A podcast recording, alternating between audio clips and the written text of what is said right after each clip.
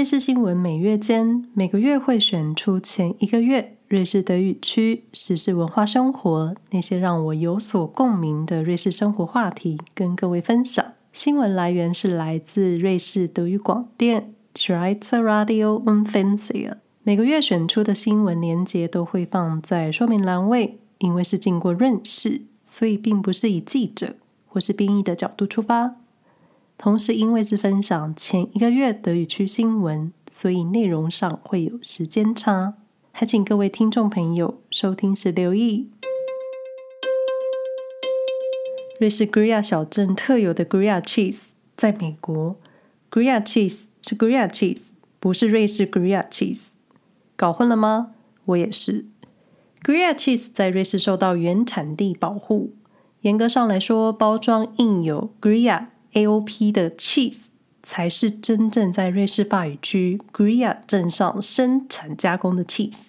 然而，在美国，Gruyère cheese 被认为是多数 cheese 种类里面的其中一个 cheese，而不是一个特殊商标。真的是在玩文字游戏。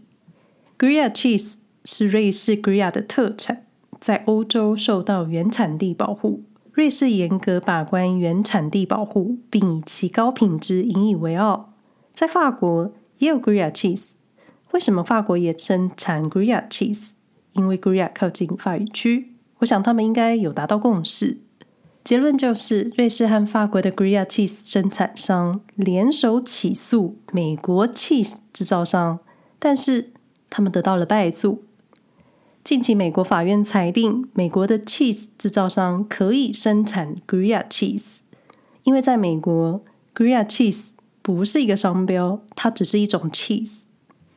美国食品和药物管理局确实为 Gruyère cheese 制定了标准，好比 cheese 上面必须要有小洞孔，又或者是至少需要九十天熟成期，但是他们并没有制定任何产地来源的标准。因此，十几年来，在美国不论各州生产的 cheese 总会贴上 Gruyère 的标签出售，所以法定认为。美国的 cheese 消费者普遍认为 Gruyère 它只是一种 cheese。我想可能很多美国人根本不知道 Gruyère 是个瑞士地名。想当然尔，瑞士方肯定气到发疯。瑞士对于瑞士制造、瑞士生产有着高度的执着。倘若他们知道台湾的蛋糕卷叫做瑞士卷，可能也会觉得莫名其妙。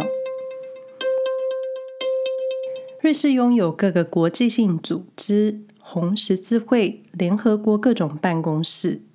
提到和平，许多人也会直接联想到瑞士。同时，瑞士也是资深中立国的代表。但二零二二年，瑞士出口将近十亿瑞士法郎，折合台币约三百一十亿元的军事战争用品，提供给其他国家使用。瑞士军火商在二零二二年出口了九点五五亿法郎的战争物资。根据瑞士国家经济事务秘书处的数据，军用品的出口仅占瑞士出口贸易的零点二五帕。简言之，瑞士出口比较多的可能还是巧克力。瑞士出口大部分的军事用品至以下五国：卡达、丹麦、德国、沙乌地阿拉伯和美国。主要出口品为装甲车、弹药和弹药的组合、各种口径的枪械武器。与前一年相比，二零二二年，瑞士国家经济事务秘书处发放了更多特殊军用品的许可证，包括鱼雷以及无人机的侦测系统。那这些国家又向瑞士采购了哪些军用品呢？二零二二年，卡达向瑞士采购军事用品的交易额夺冠。一点九三亿瑞士法郎，他们向瑞士采购作为举办世界杯场馆的维安系统。丹麦则透过第三方向瑞士进口价值约一点三亿的瑞士法郎装甲车，价值约六千五百一十万瑞士法郎的防空系统，则是出口沙乌地阿拉伯各种弹药以及弹药的周边配备，发货给德国。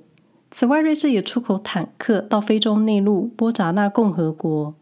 但是，瑞士不提供乌克兰任何武器，同时也禁止出口国家转让武器给乌克兰。嗯，这个时候就非常坚定中立国的立场，果然很瑞士。二零二二年七月一日起，同性伴侣得以在瑞士登记结婚，为保守的瑞士写下漂亮的一个里程碑。二零二二年下半年，共有七百四十九对同性伴侣在瑞士登记结婚，其中百分之五十三是男性伴侣，百分之四十七是女性伴侣。同时，两千两百三十四对同性伴侣将其注册的伴侣关系转为婚姻关系，超过半数为男性夫妇。除了同性婚姻，在二零二二年，瑞士共有一千一百七十一件在民事登记处做性别变更的登记。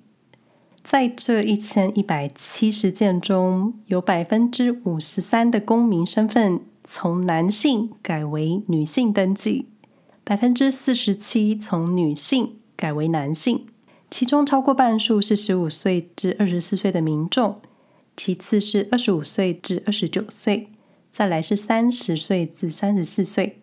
特别的是，其中有三十九位登记变更性别的人年龄小于十五岁。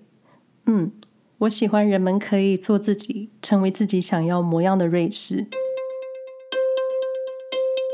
猫咪啊，猫咪！瑞士目前大约有两百万只猫，如同宠物犬。一场 COVID 疫情期间，人们开始养狗，同时也许多人开始养猫。疫情开始到现在，估计有二十万只猫猫成为瑞士家庭的一员。截至新闻内容的截稿日，根据宠物食品协会的估计，瑞士共有。一百八十五万三千七百五十九只猫，这么精准，只有瑞士。由于许多人养猫，所以瑞士的宠物旅馆经常在假期的期间客满。想想瑞士人的旅行，动辄两到三周这么长的时间，一笔可观的动物旅馆预算，爱猫人是愿意消费的。网络购物平台也在猫咪的产品销售量看到了明显的数字。尤其疫情期间，人们在家的时间更长，更常手滑下单。爱猫人士多，但也产生了弃养流浪猫的问题。根据瑞士动物福利组织估计，在瑞士约有十万至三十万的流浪猫。相较于养狗，在瑞士养猫不需严格登记或是硬性的施打晶片，除了需让单数猫能外出的规定。猫饲主的负担程度远不及狗主人，但养宠物前请三思，养了就不要弃养，同时认养代替购买。最后，快速过一下三月十二日的公投议题。是的，本次公投仅瑞士十五个邦州进行，苏黎世没有参加，所以我本来以为没什么事。来快速过一下重点邦州或城市几个有意思的公投议题。巴塞尔大，巴塞尔大市民以百分之八十四点四明确同意政府减税计划。未来巴塞尔大的国库将短少八千八百万瑞士法郎的税收。八千八百万瑞士法郎听起来很多，实际上也是很多。但是别担心，因为过去十年。巴塞尔大每年平均都超过三亿法郎的税收盈余，所以市政府财务长表示没有问题，不担心短少的数字。而我比较想知道，过去盈余的钱都用去哪了？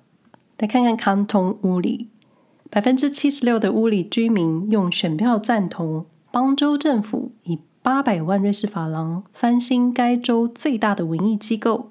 Schauspielhauses 也就是乌里戏剧院，每年乌里大约有四万名游客。戏剧院也是重点观光之一，但因各项设备老旧而需整新。通过这次的公投，戏院将进行为期八年的整新计划。八年，你没听错，因为这里是瑞士。除了瑞士政府抢救瑞信速度之快，其他事情在瑞士发生的都很慢。虽然本次投票率只有百分之十七，出奇的低，但百分之十七中超过四分之三的选民赞成翻新项目，坎通乌里过去比较少提到，之所以会选出来跟各位分享，是因为让人民投票决定文化建筑的翻新预算，全世界大概只有瑞士能做到这件事。一家欢喜一家愁，Canton Genf 日内瓦邦州，一项取消大股东优惠税收的议题，被将近百分之六十的反对票否决了。该法案若是通过，以及表示持有企业超过百分之十股份的投资股东需要缴交百分之百的股息，而不是过去，也就是现在的百分之六十到七十。若是法案通过了，可以替邦州增加大约一点五亿法郎的税收。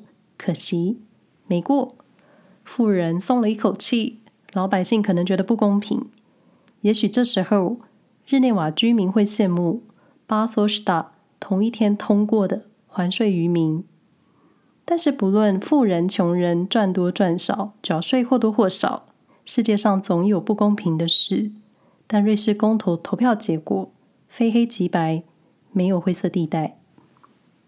刘森卢灿的选民在三月十二日这一天用选票做了一项我觉得很有意义的决定。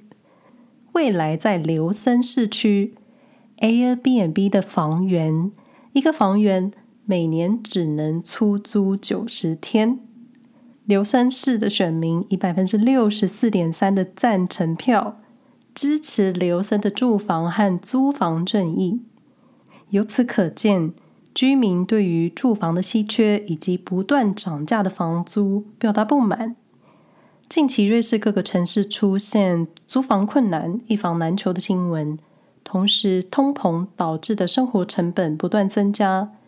用选票决定公投议题，相信在不久的未来会在瑞士的各州发生。